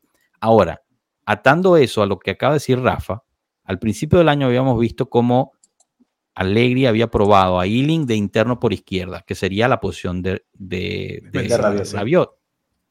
Correcto. Rabiot no tiene un comienzo de, temporada correcta o buena. Ealing no parece aprovechar o simplemente no le dio, ¿no? Y lo que pasa es que hay tres jugadores en esa banda. Está Cambiaso, Kostic e Ealing. Ya hablamos lo bien que lo hace eh, Cambiaso, lo bien que lo hace Kostic por defensa, que yo creo que es la, la clave Seilen como que queda sobrando, pero podría tomar ese puesto de, de Rabiot y, no, no supo aprovechar el momento, o simplemente no va a haber espacio para él y hay que aprovechar y tratar de venderlo, sacar algún tipo de caja con eso. Y bueno, lo de Nicolucci, te digo, eh, a mí me parece increíble que no vea minutos con todo y, digamos, porque Miretti no está pasando por un buen momento futbolísticamente, no, no presta mucho. Y faltan, sí, pero, pero Nicolucci no va a jugar, no, no, lo van a meter donde va Miretti. No va a poder ser el rol de Miretti, ni Fagioli. Los dos encargados de hacer ese rol en específico, tocar el área, jugar detrás de los delanteros, casi meterse en una función de 10 es Fagioli y Miretti. De resto no hay otro jugador que pueda hacer eso. sería imposible que juegue interno. Pero, no imposible, pero, jugaría muy No lo ve de interno. Porque su, función específica y donde él se, se es un máster es siendo reyista. Él viene, él viene más partiendo de atrás. Estamos claros, pero ustedes no sé si vieron que cuando Legui le preguntaban que cuando va a que, que, quién era el vice, y él dijo que iba a probar si en algún momento, en su momento todavía Pogba no estaba, que si Pogba o Fagioli de 5. Él nunca nombró a Nicolucci como, como suple, o no ha nombrado a Nicolucci como suplente del, de Locatelli. Es que no lo ha nombrado para nada. Exacto, nunca lo ha nombrado. Es que el hecho es que no lo ha nombrado para nada. Por eso, pero nombró hasta Fayoli. Por eso, pero nombró hasta Fayoli como posible sustituto. Nombró hasta Fayoli como posible sustituto de Locatelli. Ahorita tenemos un problema con el Verona porque eh, Rabiot se, se, comió una amarilla, correcto. O sea, Rabiot se, se brinca el, eh, el del Verona, correcto, el partido del Verona. Sí, sí tengo entendido. Sí, ¿no? Seguro o sea, veremos no tenemos, Fayoli. No tenemos veremos Fayoli por izquierda. Eh, pero, pero Rabiot, Rabiot, no le pusieron amarilla. Rabiot no, no sacaron, ah, entonces está disponible. El caballo juega. yo, yo, creo que lo que quieren evitar es que se pierda el siguiente juego, que creo que es el importante. Pero yo les pregunto a ustedes esto. Eddie, Eddie al principio él habló algo cuando, la primera vez que participó. Él dijo algo que es cierto. Allegri juega 4-3-3. Es la formación que él quisiera jugar. Es la formación que le planea implementar en el equipo, pero por, por este equipo no puede. Ahora, yo lo que digo es, viene el mercado de invierno. Yo les tiro esta pregunta. Yo siento que él está esperando de Chiglio. Ok, sin embargo, si juega hoy de Chiglo, es increíble, pero está esperando de Chiglo. Ah, si, si llega de Chiglo y llega Alexandro, ¿nos va a clavar un 4-3-3? ¿O él va a mover el mercado y va a buscar laterales? No, no. Nos vamos a clavar la defensa de Alegri no va a hacer ningún cambio. Alegri va a morir Toda la temporada hasta el final de la temporada. Esperen ver el mismo cada partido tras partido tras partido. Se lesionó uno y lo reemplazó. ¿Qué va a hacer con De Chiglo entonces? ¿Lo va a meter de carrilero? No, es que De Chiglo, no va a estar prontamente listo para jugar. Hermano, De Chiglo juega yo, final de año, si acaso enero, de Chiglo llega, De Chiglo llega al mismo partido de Fagioli contra el Monza el último. Exacto. Coño, no, no sé, Joshua, de verdad. Yo creo que Alegre está no, enamorado. olvídate de Chiglo. Sí, pero es que tiene una, tiene una lesión, no es por, no es por enamorado o no, es, es una lesión que toma tiempo regresar. Al final, de, al final del día, José, sigues teniendo solo un carrilero. Sin Fagioli, sigues teniendo solo un carrilero, porque McKenny tiene que jugar ahí o estás usando a Miretti. Entonces Pero ya va, de Chilo no va a volver para diciembre. Mm, es incierto. Es, como Chiesa. Ah, ¿Tú, recuerdas la primera temporada de Chiesa después que vino de la lesión? Sí, claro, claro, Lloraba, se quejaba, se quejaba. Estaba, estaba disponible, pero cuando lo metía decía, ah, igualito va a pasar con De Chiglio. O sea, tú no puedes Además, asegurar tu defensa, decir, bueno, estoy esperando a fulano cuando viene de una rotura de ligamento. No, para nada. No, no, además que De Chile no era una superestrella. De Chile no era una superestrella y tampoco tiene un físico de que se recupera rápido. O sea, no, no, no, yo estoy claro. Ojo, yo no lo digo porque yo estoy pidiendo de Chilo. Yo lo digo es porque siento que me va a pasar lo mismo que con Alessandro y me lo va a poner. O sea, no, eh, no. ojo, lo que pudiera ocurrir es que te traigan, Óyeme, lo que puede ocurrir es que te traigan a Samarsic y ahí liberas otra vez a McKenny para otra vez para carrilero. Exacto. Pero, esa, pero esa es la pregunta, Rafa. En el mercado, ¿qué vamos a hacer? ¿Buscar medio? Samarsic, interno. Tú necesitas mediocampista ahorita. Pero para tapar esos dos huecos. Solo, yo sigo diciendo que solo van a buscar a uno. Solo van a buscar un mediocampista. que cura. es, que no necesitas más, porque mira, ahorita tienes cinco, eh, seis mediocampistas y tienes a uno que no ve juego. Y no lo va a ver. No va a haber juego para Nicolás y Caviglia. Y Samarsic creo que te pudiera jugar de interno por derecha e interno por izquierda. Sí, y Samarsic tiene una cosa. Hoy estaba revisando el récord de lesiones de Samarsic. No se lesiona. O sea, que vas a contar con todo. él. No me madera, lo No me lo todo, que se llega a la Juventus derechito para el Espérate que llegue. pero ya va, pero eso quiere decir que van a seguir contando a McKenny por la derecha. Bueno, claro, lo está haciendo bien. ¿Pero es que te parece que lo ha hecho mal? Y tampoco hay tantas opciones. No, pero yo lo quisiera en el medio. Yo lo quisiera en el medio y dejar a Web, porque creo que Web está creciendo. tú, tú, José, lo que pasa es que, estás hablando mucho con el papá de McKenny, chico. No, yo, lo, yo, lo, que siento, yo lo que siento es que, o sea, en verdad tengo miedo de que venga enero, venga febrero y vea de Chiglo clavado ahí de titular. Mira, yo te voy a decir algo. Para, para, tú cre para tú creerle esa defensa a Tim Wea y a, y a Federico Gatti por derecha, la realidad fue que de esa banda derecha se encargó fue Weston McKinney y, Federico Gatti. Total. Tim Buea, eh, yo lo noté medio perdido y a veces... Todavía, todavía muy conservador, como que no quiere fallar. lo veo Exactamente. como que miedo a fallar. Bueno, es que si, si a veces falla y el técnico pega esa gritería ya, imagínate, él no quiere hacer nada. Él, se le ve, él, se le ve, con presión, él se le ve con presión de que Bueno, ustedes no vieron ustedes no vieron una jugada en el segundo tiempo donde él tenía un centro posible con dos jugadores de marca de frente, pero que estaban suficientemente lejos para él regatear o tirar el centro de frente. No intentó la jugada.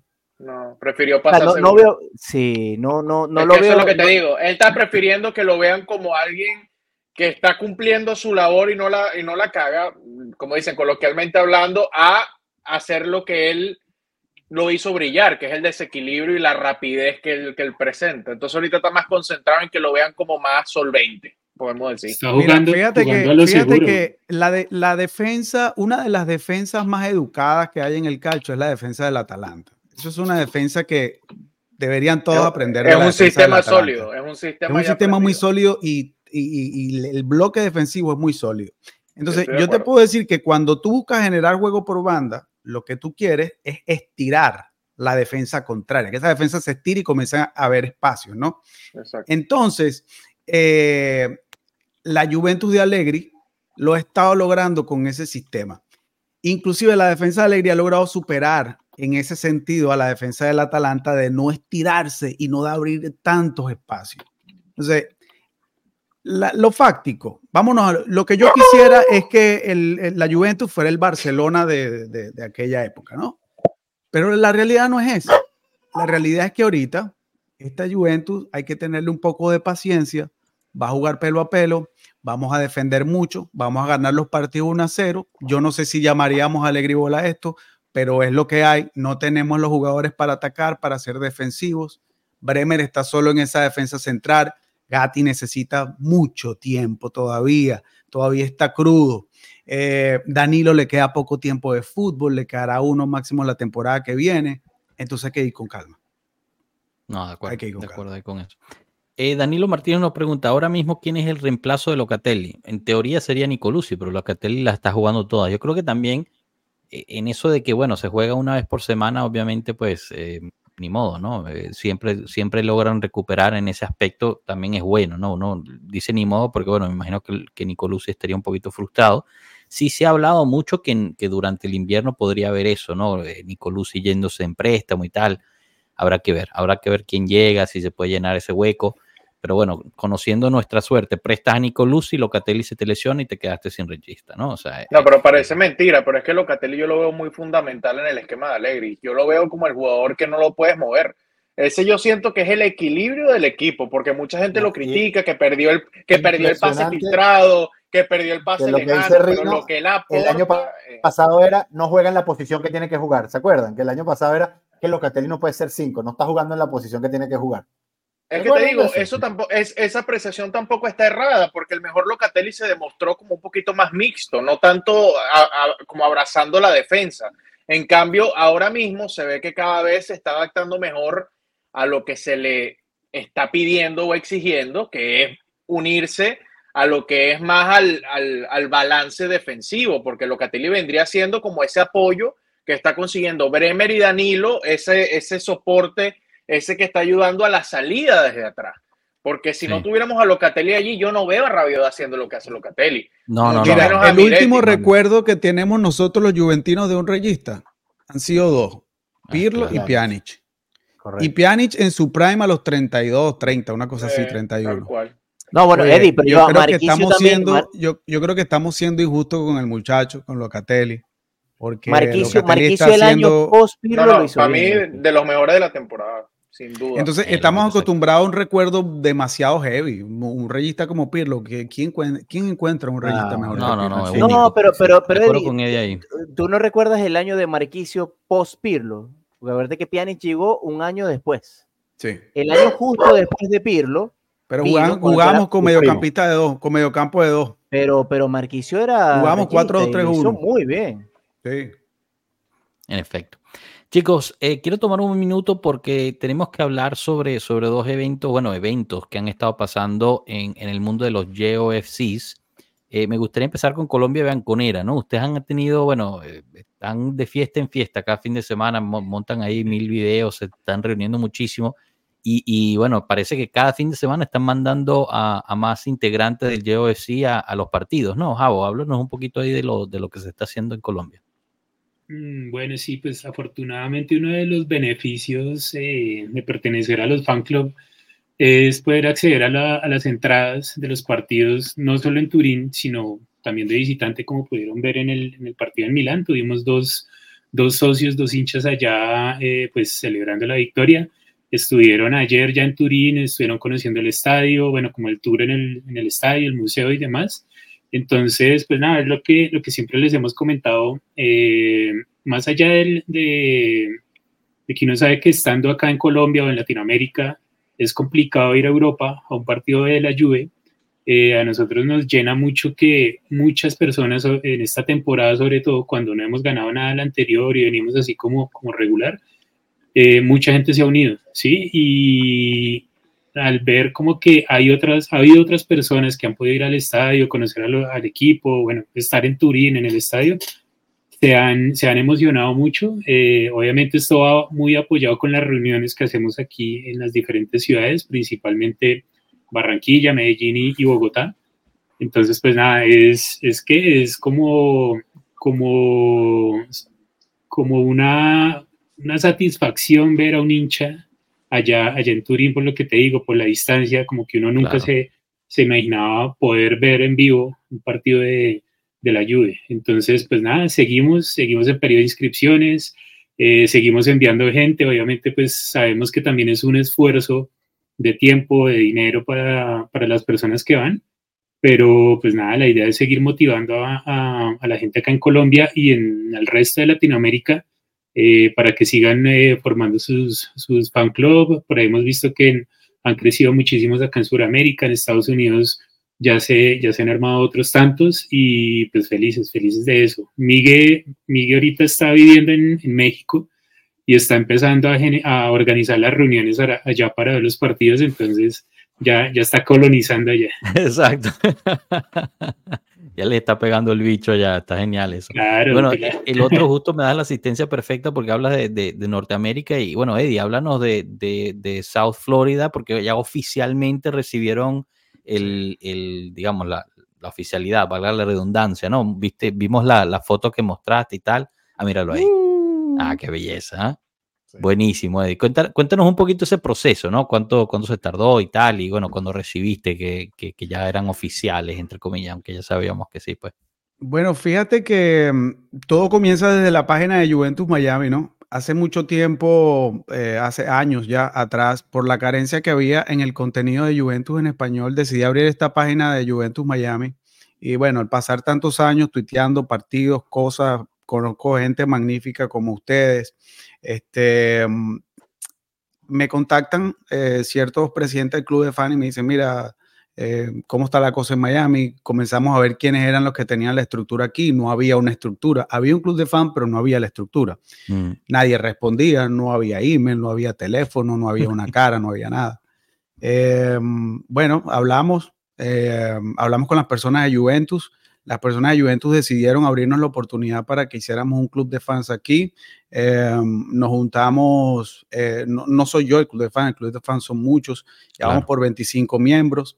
Eh, apenas comenzó esto casi a principios de año, ¿ok? Apenas nos entregaron la oficialidad ahorita en, a principios de octubre, ¿ok? Es un proceso que se tardó muchos meses preparar, estar listo para todas las cosas que nos pedían desde Italia, pero bueno, se pudo. Eh, agradecerle siempre a la gente de, Toronto, al club de fans de Hollywood, que siempre estuvieron ahí al lado apoyándonos como unos críos, ¿no? Ahora estamos comenzando a hacer este, los encuentros por YouTube, por el canal de YouTube. Vamos a hacer los partidos en vivo y vamos a tratar de juntarnos de esa manera, ya que las distancias en Florida son largas. Eh, ya hemos hecho una actividad juntos y no descartamos seguir haciendo las actividades juntos eh, en un local, en un sitio, pero vamos a ir poco a poco, ¿no? Vamos a ir este, primero sumando un poco más los miembros, haciendo crecer las redes sociales. Los invito a que nos sigan a, la página de J-O-F-S, South Florida, llegó FC South Florida, que nos sigan y nos apoyen porque eh, somos como ustedes, una familia y que, que, queremos apoyar al club y, no tenemos esas concesiones con Juventus por otra cosa que no sea apoyar al club. Claro, no, eso es bonito, eso es una belleza de verdad, lo, mucho que ha crecido eso y, bueno, como ustedes también está el Central Florida, que también es relativamente nuevo. Eh, también, bueno, interactuamos mucho con, con, los muchachos de Hollywood, como bien dicen, los de Vancouver, Toronto, eh, Nueva York, ¿no? Que creo que se llaman Empire State. Bueno, eh, están realmente...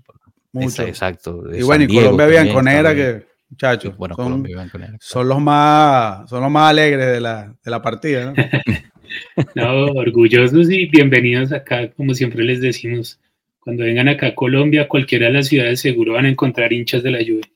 Qué, belleza. Eso, eso de verdad que es una belleza, siempre es bueno. Y bueno, como siempre decimos, ¿no? Aquí nos unen los colores y más nada. Así que eh, es bien lindo, bien lindo escuchar esas cosas.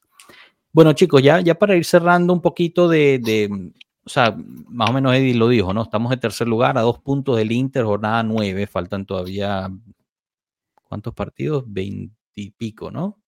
Diecinueve, creo. Son treinta y ocho. 31. Bueno, me está fallando la matemática. 29, 29. 29 partidos faltan, exacto. Gracias, José. ya es tarde. Em, o sea, falta toda una temporada, ¿no? Pero ya obviamente, siempre que estamos ahí entre el 3, el 2, ¿eh? empieza a hablar la cuestión del escudeto, escudeto, escudeto, escudeto. La sociedad, el, club se mantiene en que, en que la meta es entre los cuatro primeros en mi punto de vista me parece perfecta esa, esa mentalidad, decir, entre los cuatro primeros hasta enero y vemos ahí cómo estamos, ¿no? Pero, pero sienten diferente, mucha gente pues dice, no, eso no debería ser así, la Juventus siempre debería estar yendo por más, no sé qué. A mí me parece, tú dices, entre los cuatro primeros incluye el primer lugar, ¿no? O sea, tú decir que quiero terminar entre los cuatro primeros no quiere decir que no quiero ganar, ¿no? Pero, pero hay gente que lo interpreta así. Quiero pues saber su opinión, ¿no? Empiezo, empiezo contigo, Javo, que, que te hemos tenido ahí medio los venezolanos te estamos cayendo encima. Entonces me quiero escuchar, quiero escuchar tu, tu, opinión acerca de esto. Pues yo creo que más allá de las declaraciones de, de, la directiva, del técnico, es implícito que la Juve va a ser candidata al título, al primer puesto, toda cualquier temporada. Entonces yo creo que lo que, pues, por lo menos lo que yo hago es como no pararle, no ponerle mucho cuidado a lo que lo que dice el técnico, sobre todo Alegre en temas de, declaraciones, porque él es, él es muy de eso, como evitar los favoritismos, como sacar el paraguas de alguna manera, como se dice, como liberar presión. Pero uno sabe que por dentro, desde el presidente hasta el de la primavera, quiere que la Juventus esté en el primer puesto y tiene como, más allá del nombre y la historia, la Juventus siempre va a tener, y sobre todo esta temporada, tiene como estar en el primer puesto. Entonces yo, mm, digamos que no me trasnocho o me preocupo por, las declaraciones que digan que vamos a estar entre los cuatro, está bien, pero pues yo sé que implícitamente la Juve siempre va a ser candidata. Chicos, ¿alguien más que tenga alguna opinión diferente a esa o, quiera yo te voy a, eso? Yo te voy a decir una frase famosísima aquí, muchos, sobre todo los venecos la van a saber. Mientras vaya viniendo, vamos viendo. Lo importante es estar ahí arriba, entre los primeros cuatro. Después las iremos surfeando y cada, y cada puente o cada cosa que tengamos que cruzar lo vamos cruzando mientras lo tengamos. De momento hay que disfrutar lo que estamos y dónde estamos y cómo estamos. Yo tolero de todo menos, menos las declaraciones de Allegri, que es lo, pocas de las cosas que no estoy de acuerdo con él. Yo tolero todo lo que él diga, menos lo que dijo antes de ver al PSG en Champions el año pasado. esos comentarios derrotistas antes de jugar no los tolero, es lo único. O sea, yo me puedo entender muchas cosas, de todo, pero comentarios derrotistas de, de minimizar nuestra historia o nuestro escudo o algo. No. Eso, eso sí no lo tolero. Sí, es un buen punto. Es un comentario totalmente político para entender y, y, y, y es, es, una estrategia de él, de, eh, lo mismo que hace Guardiola, quitarse la responsabilidad. Exacto, pero, pero eso es diferente a las cosas que, por ejemplo, tomo como por ejemplo lo que él hizo antes de ir a jugar en París con el PSG que no sé si se acuerdan, que dijo, dijo unas cosas que... Eric Madrid nos recuerda, la primera liga de Conte, nuestro objetivo era la Champions y al final por estar arriba terminamos peleando y ganando y luego pues ya no lograron pararnos, así que vamos, es buen punto, ¿no? Hay que, ir poco a poco. Eh, Salvador, si Alegre está mejorando la, la, la llegará a los primeros lugares a la Juve. Importante el mercado de enero, así es. Eh, yo, pero, yo, quiero, yo quiero acotar algo y es que yo a pesar de no considerarme fanático de Allegri, al formar parte de mi equipo, yo trato de no destruirlo de una forma tan agresiva. Porque aparte de eso, eh, muchas de las veces que Eddie mencionó lo positivo de Allegri, yo estoy de acuerdo, porque hay momentos donde él tenido, donde él ha demostrado unos brillos o una lucidez en cuanto a lo que sabe futbolísticamente hablando muy importante. Por lo menos uno de los partidos que a mí me ha marcado más de este equipo a nivel de historia desde que lo sigo. Muchos de ustedes lo recordarán, no sé si con el mismo cariño que yo, pero probablemente a pesar de que fue adverso lo que sucedió después, a mí me parece que fue un desempeño futbolístico histórico, que es cuando fuimos a jugar la, la semifinal contra el Real Madrid de vuelta en el Bernabéu mm. con un 3-0 en contra en el global. Y este equipo salió avasallante a comerse un Real Madrid en donde la Juventus... No, es que te digo, aturdió al Real Madrid que se lo comió y el estadio calladito. Eso era una cosa como que ellos no sabían qué los golpeó. Lamentamos mucho lo que sucedió, el penal que le dieron a Ronaldo, que Benatia, que se lo inventó, qué tal. El, como digo, el, el, desenlace no es a lo que yo me refiero. Me refiero a que estábamos dirigidos por Allegri, y el, y el fútbol que se desempeñó en ese partido fue una cuestión que yo te lo digo, no se lo vi a Guardiola jamás con el Barcelona contra el Madrid, no se lo vi a nadie porque estamos hablando de un equipo que históricamente hablando es lo más grande que existe en el fútbol, bien sea por títulos o porque lo que ha logrado en la Champions el Real Madrid y que tú vayas a su casa, ellos teniendo en la mochila 3-0 encima y tú le vayas a hacer esa irreverencia en su cara contra su gente, para mí es algo histórico. Para mí es una de las cosas que me ha enamorado de, este equipo y que me ha seguido diciendo dentro de mí, Alegre sabe lo que hace, Alegre sabe lo que hace, en algún momento va a desempeñarlo. Parece ilógico, pero mi comentario acerca de esto es, Alegre sabe jugar bien, pero no es lo que él quiere. Suena estúpido, suena incoherente, pero dentro de sí no es lo que él busca. Es como que él tiene las ideas claras de fútbol. Cuando él habló y él mencionó hace poco que, bueno, que le entendía Guardiola, que le entendía de Servi, pero que para él el fútbol era muy sencillo, que era pasarle el balón al otro que tenía los mismos colores que tú, que esa fue literalmente lo que dijo, no es porque él precisamente sea eh, fiel, ferviente de eso solamente y él no vea la otra cara de qué se puede hacer con un balón de fútbol en los pies. Es porque precisamente él busca hacerlo más sencillo. Claro, al estar hablando de un deporte que es meramente espectáculo, porque yo creo que nadie aquí viene a ver el fútbol para ver un resultado 1-0 o para ver un equipo pasando el balón horizontalmente, sino para ver emoción. Sin embargo, yo siento que él sabe lo que hace, pero ¿qué es lo que se le exige? Que también se le entienda el que se le exige. Yo siempre lo voy a decir y yo siempre soy de los que soy mira, para mí yo siento que la crítica es parte fundamental para seguir creciendo, no nos podemos siempre conformar. Entonces, ¿qué digo yo? Que ya este señor ya va para tres años en este equipo en su segundo ciclo y que los trabajos y los resultados, más allá de lo numérico, de los tres puntos, de lo que se gana, los títulos, es ver algo más positivo en cuanto al nivel de juego, algo más sólido, porque está bien, estamos creciendo, pero ese diálogo hasta cuándo llega el estamos creciendo, porque no podemos pasar 10 años en crecimiento. Yo entiendo los nombres, yo entiendo que los, los, claro, los cambian, también. pero yo digo, por lo menos ahora mismo se está viendo una defensa mejorar, pero tres años después. Entonces ahí es donde yo digo, de verdad hay que, de cierta manera, tener un peso más importante en cuanto al trabajo que se está haciendo. Ahora, si, ponemos de, si nos ponemos de acuerdo en que han ocurrido cosas, cosas extra futbolísticas, una tras otra, que también afecta a lo psicológico y el cómo se va desarrollando un equipo, también tiene razón. Entonces, eso es lo que yo digo. Por eso es que yo opino que en el partido de Milán me hubiera encantado ver a la Juve completa, sin problemas, fuera del fútbol, sin lesiones, que de verdad pudiera demostrar y decir, estos somos nosotros. Y así nos vemos en comparación con el Milan, que va de primero.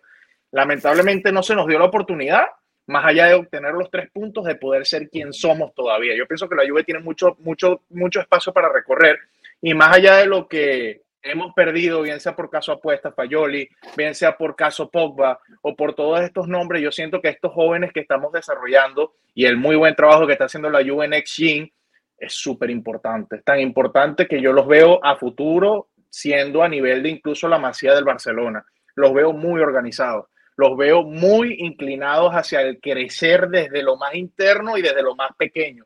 Y yo pienso que eso es lo que genera un futuro prometedor para este equipo. Y el que no lo quiera ver es porque no lo quiere ver así de sencillo. Claro. No, no, y fue algo también que dijo Eddie al principio, ¿no? O sea, lo, que ha salido ya de la Next Gen ha sido realmente importante, ¿no? Se habla de Dragusin, hay muchas viudas de Dragusin en, en, en la Todos los días hay un nombre nuevo, eso es lo impresionante. Todos los días hay un nombre nuevo. Sí, sí, pero bueno, pero bueno, como él, ¿no? Eh, que está Connie de Winter, está Nonge ahorita, que le están llamando ya el nuevo Pogba, ojalá no sea el nuevo Pogba, Zule, Barrenechea, Zule la está rompiendo, pero si no... ¿Ustedes se acuerdan cuando hicieron un video de Juventus de Zule Barrenechea en una parrilla, en una, en un asado ahí? ¿Se, acuerdan quiénes eran? Nadie. Nadie. Eran unos ¿Ustedes creen que Zule vuelva? ¿Ustedes creen que Zule vuelva? Ahora, mira, poniéndole los puntos a las tildes, eh, la tilde a la vocal, perdón, poniéndole la tilde a la vocal, quiero decirte que yo apunto cuando mm, buscamos la responsabilidad de por qué Alegre está ahí, por qué esto y que la Juventus, que no sé qué, yo más que responsabilidad al, técnico, yo le doy la responsabilidad completa a quien contrató al técnico. Porque al final del día, cuando tú trabajas en una compañía y algo, mal, algo malo pasa, el que el, el responsable de todo siempre va a ser el dueño de, la compañía. en este caso, Alegri no está ahí porque él se autopostuló para ser técnico y él, y él tiene el club secuestrado. No. Alguien lo contrata, alguien está de acuerdo con su idea de juego, alguien está de acuerdo con cómo él diligencia el, el club y le da cada día más poder. Entonces, cuando tiren una crítica, a veces yo digo, disparen al sentido que es. No disparen al técnico. Él está haciendo su trabajo, él está haciendo lo que sabe hacer, que es dirigir una cuerda de crío. Si quieres apuntar, apunta al que lo contrató a él. Sí, no, creo que ese es buen punto. Y bueno, quien lo mantiene también contratado, ¿no? Pero bueno, hay, muchas cosas que, que, afectan eso, ¿no? Todo lo que vimos el año pasado, extracampo, los balances, etcétera. También un cambio que hubiera pasado si sí cambiaba o no. Se dice también que, bueno, lo mantuvieron por, por una transición. Sea lo que sea, él es el, el, el entrenador de ahorita, sí estoy de acuerdo que se le puede criticar de forma constructiva, ¿no? Siempre lo hemos dicho. Eh, pero tirar, tirar mierda, disculpen la palabra, por, por tirar, eh, porque es un odio personal hacia otra persona, a mí me causa un poco de conflicto porque no, no le veo el sentido, ¿no? Si tú eres fan de un equipo, eh, pero le tiras realmente tanta negatividad al equipo, entonces como que, no sé, me parece muy egoísta. O esperar que el o esperar que el equipo pierda nada más para decir que tenías razón. no, bueno, eso, eso es. Ese oportunismo. Eso no lo entiendo nunca. O sea, nunca, nunca. Pero ustedes creen, aquí mire lo que dice Eric, ¿no? Si ustedes creen que vuelve Soule, ¿volverían en, enero? No, en enero no, no, no, no, hay posibilidad. Al final del año quizás, bueno, lo veo posible, obviamente, pero en enero lo veo difícil, la verdad. La, liga no te permite, la serie no te permite romper un contrato, un contrato ya expuesto a la liga, pues. O sea, si firmas un contrato, un loan por un año, no se puede romper. Bueno, tendrías que pagar una, más, compensación. Perdón, más allá de eso, hay que ver cómo termina la temporada de Zule, qué nos va a hacer falta a nosotros y si nos va a hacer falta a alguien, porque a lo mejor a Zule lo puedes usar para, para generar mucha caja.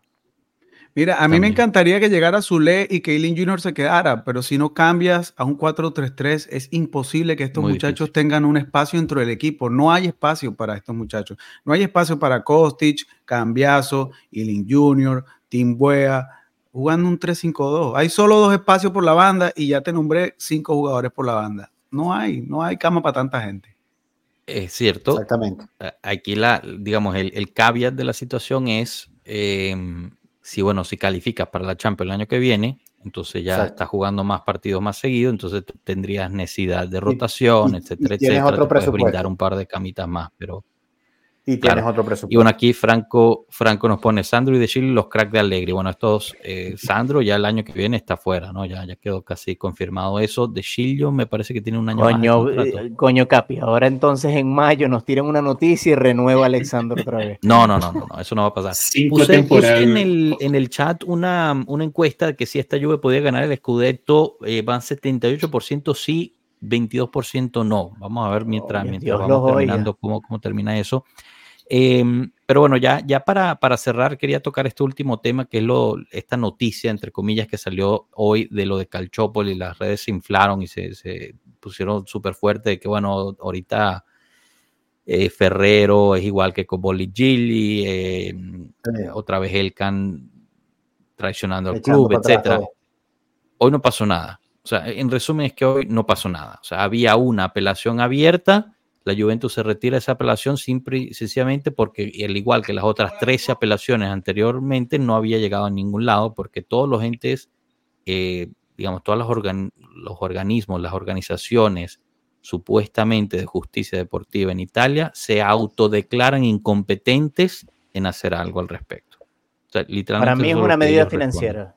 Para mí es una medida financiera para bajar costos en los cuales probablemente sea un costo bastante alto, depreciativamente hablando, en un presupuesto para bajar un gasto legal. Porque estamos claros que yo no veía a la federación ni a ningún ente admitiendo culpas y devolviéndole un platero a la lluvia. Honestamente no lo veo. Bueno, sí y no. o sea, bajo, bajo la ley, es que bueno, es un tema complejo, como, como lo hemos dicho, pero digamos, en este punto, la Juventus había apelado basada en los juicios, ¿no? las sentencias que se dieron en los juicios de ley ordinaria, la cual anulan todas esas acusaciones que se dieron en Calchopo en el 2006. Basado en eso, tú apelas, te dan, eh, ya que la justicia ordinaria, la ley ordinaria te dio la razón, tú tienes derecho a una recompensa eh, por daños monetarios.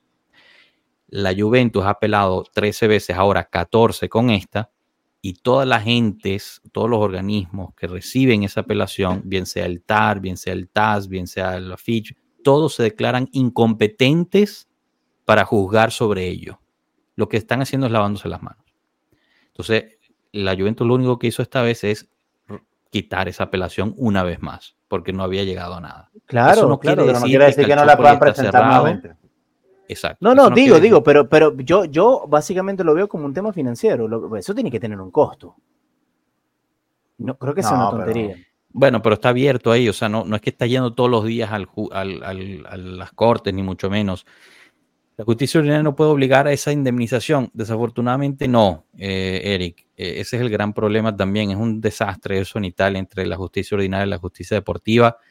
Em, pero bueno, la Juventus tiene dos, dos oportunidades, bueno, no dos. Puede volver a abrir una apelación más, pero va a llegar a lo mismo. Y la otra es el artículo 39. El artículo 39 permite revisar todo el proceso de nuevo si es que se llegan nuevas, nuevas pruebas que eh, cambien ¿no? de forma radical. Tienen que ser pruebas eh, certificadas, reiteradas, etcétera, que, que, te, que te comprueben, valga la redundancia, en que lo que pasó, los juicios que se hicieron deportivamente estuvieron mal, etc. Ahora, hay dos cosas abiertas en la mesa que son súper importantes, que son la apelación de Giraudo y Moggi a la Corte de Derechos Humanos de la, de la Unión Europea.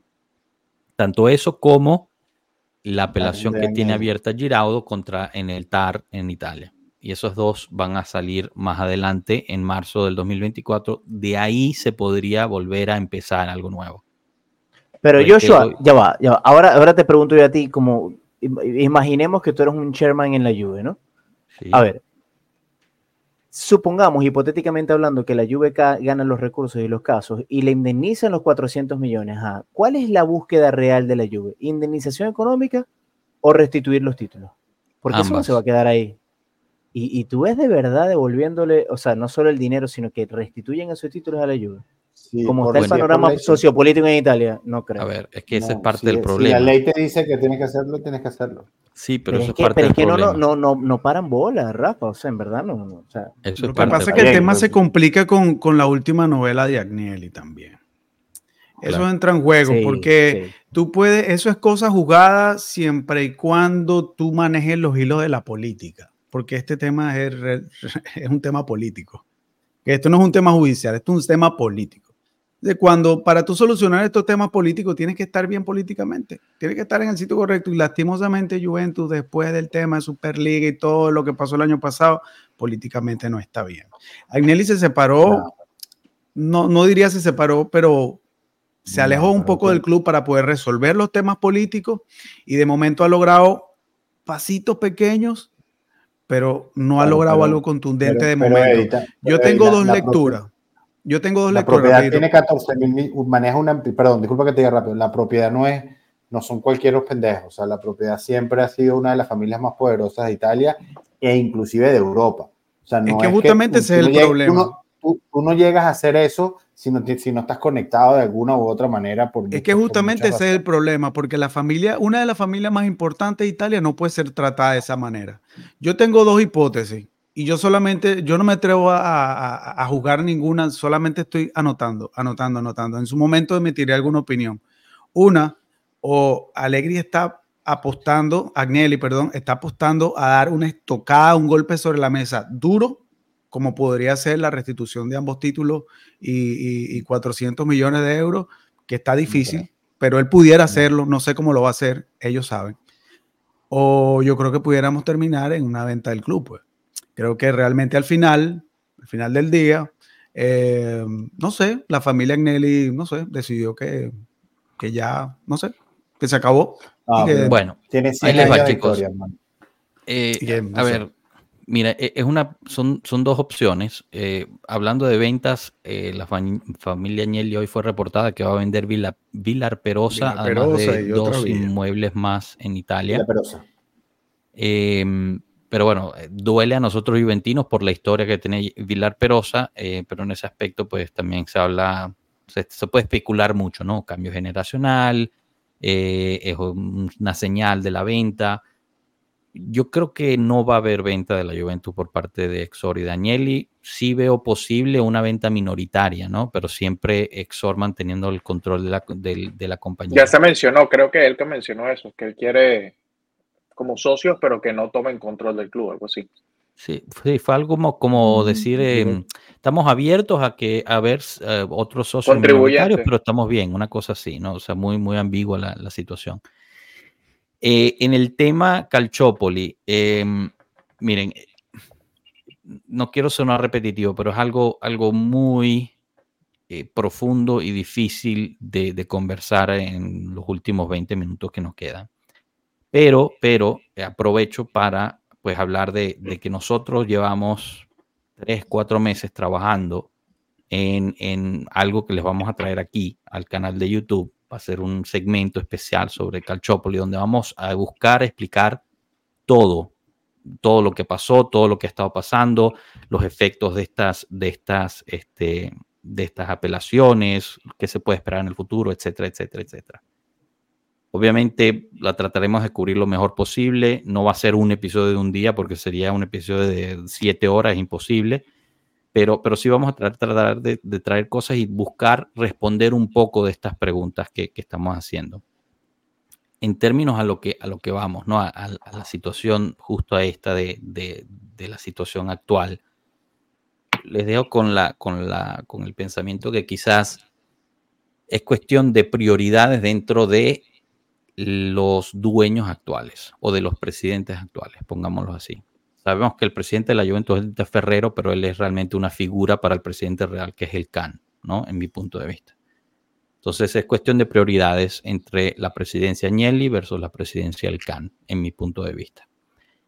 Pero bueno, quédense ahí con eso. Disculpen, pero es que es mucha, hay mucha tela de dónde sacar y es difícil sacarlo todo en este momento. Dale, Rafa, no, no sé si querías añadir algo. No, no, no, no, no, no, o sea, dándote la razón. O sea.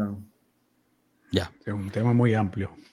Bueno, chicos. Em, pareciera, pareciera que lo que dice y lo que dices tú, Joshua, va en función de. O sea, pareciera como si el cuento, porque es un tema político, como dice Eddie, pareciera como si el cuento tuviese un desenlace en el que a lo mejor los Agnelli venderían a la Juve. No creo, pero pareciera, porque es que no, no, no veo cómo este tema o sea, desemboca en, restituir el dinero o los títulos? No lo veo. Bueno, e, esa es la parte, esa es la gran, la gran pregunta, ¿no? Porque al final te sigues enfrentando con los entes que ya conocemos, los acabamos de vivir con las plusvalías. O sea, son entes que están llevados por fanáticos de otros equipos. Entonces, o sea, eh, tú, tú puedes presentar todas tus cuestiones de forma legal bajo la ley, pero esa gente ni siquiera se permite respetar la constitución italiana. O sea, ¿cómo haces? ¿Cómo haces a jugar en eso? Sí. Giuseppe quien es una persona que no debería estar ahí, está. Exacto. Y sí, Pero, y, llevó sí- todo el tema Fayol y todo esto, entonces... Pero la pregunta es, si venden Entonces- el club, ¿eso cambia? No, O sea, ¿se dejará el hate porque ya no sean los añeros los dueños de la Juve? No le veo No, sentido. no, no. no, no. Chicos, cerramos con esta pregunta, está buena de Eric Madrid, eh, que es uno de nuestros miembros. Bueno, le- les recordamos que una forma de que pueden apoyar al canal es, es ser miembro. eh, está, hay diferentes niveles, obviamente, pues tiene, tiene bastantes este, beneficios. Uno de ellos es que resalta los, los comentarios y bueno, les podemos dar un poquito más de peso, especialmente hoy que hubo muchísimo, muchísimo comentario, gracias a todos los que pusieron. Pero nos pone esta pregunta, si le dieran a elegir 400 millones o la restitución de los dos títulos, ¿qué elegirían? Rafa, Los dos. Eddie. Somos la Juventus. Somos la Juventus. Dame mis 400 millones y dame mis dos títulos. Las dos me lo No, no, es una o la otra, No. es una o la otra. Yo No, pensé no, que no, los las dos. chicos, las dos, las dos, las dos. No, Eddie, creo ¿tú que, qué? creo que cuando discuto este tema con amigos que no saben absolutamente nada del calcio, eh, lo único que me dicen es que la Juventus es corrupta. Y siento que el tema Calchópolis dañó el orgullo juventino y quiero mi orgullo de vuelta. Quiero que me devuelva los títulos y que pidas disculpas públicas a la Juventus. Eso es lo que quiero. José, Títulos. Javo. Títulos y que desaparezca el Inter y no pido más. Título, títulos y que se lo quiten al del Inter. Bueno, Sí, claro, sí, sí, si no lo Título. restituyen, se lo tienen que quitar a ellos. Los Rino, marginales, eso. Igual, el título, porque título igual a reputación y el recuperar la reputación se, yo creo que hasta incluso a nivel de acciones, a nivel de lo que representa Juventus, estamos hablando que económicamente también todo mejoraría mucho. ya. Sí, no, yo estoy Hay de que, ser, hay que eso. ser arrastrado para celebrar un título que no, se quedaron terceros y hacer una fiesta.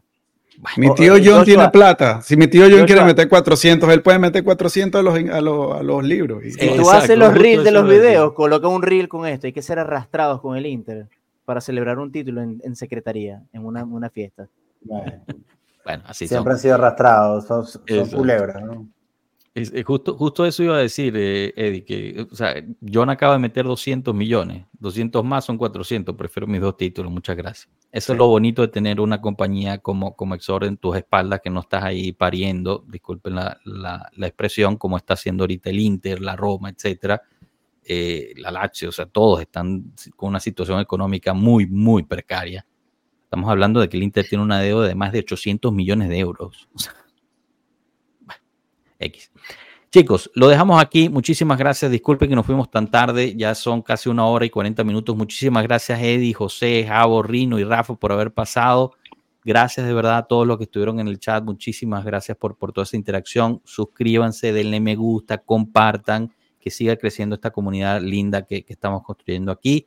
Nos vemos. La invitación es para el viernes, donde haremos la previa del eh, Juve Verona. Regresamos a casa. Estarán los ultras. así Dejen que, su bueno, like y suscríbanse para más vídeos como así.